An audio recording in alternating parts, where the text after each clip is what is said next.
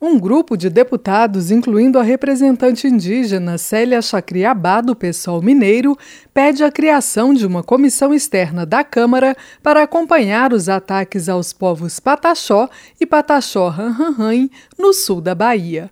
Como parte de um conflito que se arrasta desde o início do século passado, na última semana, mais uma liderança indígena foi assassinada. A pajé Maria Fátima Muniz de Andrade, conhecida como como Nega Pataxó.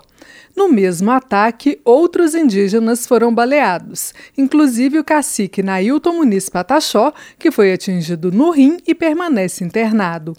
O crime ocorreu no território indígena Caramuru Catarina Paraguaçu.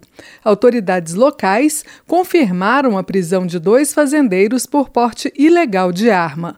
Ambos são considerados suspeitos do homicídio. Na opinião da deputada Célia Chacriabá, o Congresso precisa dar uma resposta a essa situação de violência, inclusive para que ela não se espalhe por outras regiões do país. O Congresso Nacional não se pode tornar omisso, sobretudo porque entendemos que o acrescente a essa violência tem sido resultado da aprovação do marco temporal. E como encaminhamento urgente, essa comissão externa é de extrema necessidade e por isso vários partidos se juntaram entendendo nesse momento que o que é, vem sendo orquestrado no sul da Bahia, se não pensar toda uma investigação necessária para o que vem ocorrendo pode inclusive se alastrar por outros estados brasileiros. O embrólio pela posse do território Caramuru Catarina Paraguaçu, no sul da Bahia, se arrasta pelo menos desde 1926.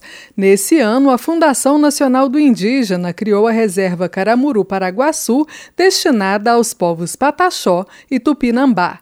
No entanto, alguns anos depois, em meados da década de 1970, fazendeiros de gado e cacau invadiram as terras demarcadas e expulsaram cerca de 95% dos indígenas. Entre 1976 e 1982, o governo da Bahia extinguiu a reserva e começou a conceder títulos de posse aos fazendeiros.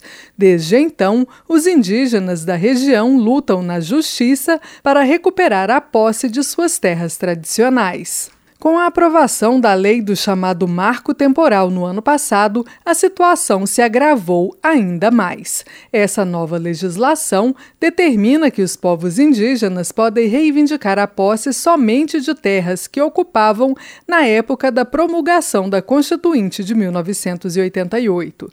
Com isso, os fazendeiros do sul da Bahia ingressaram com novos processos no Judiciário para garantir os títulos das terras que ocupam na região. Os indígenas, por sua vez, tentam promover a reocupação dos territórios, o que resulta em violência por parte dos fazendeiros, como o ataque ocorrido no dia 21 de janeiro.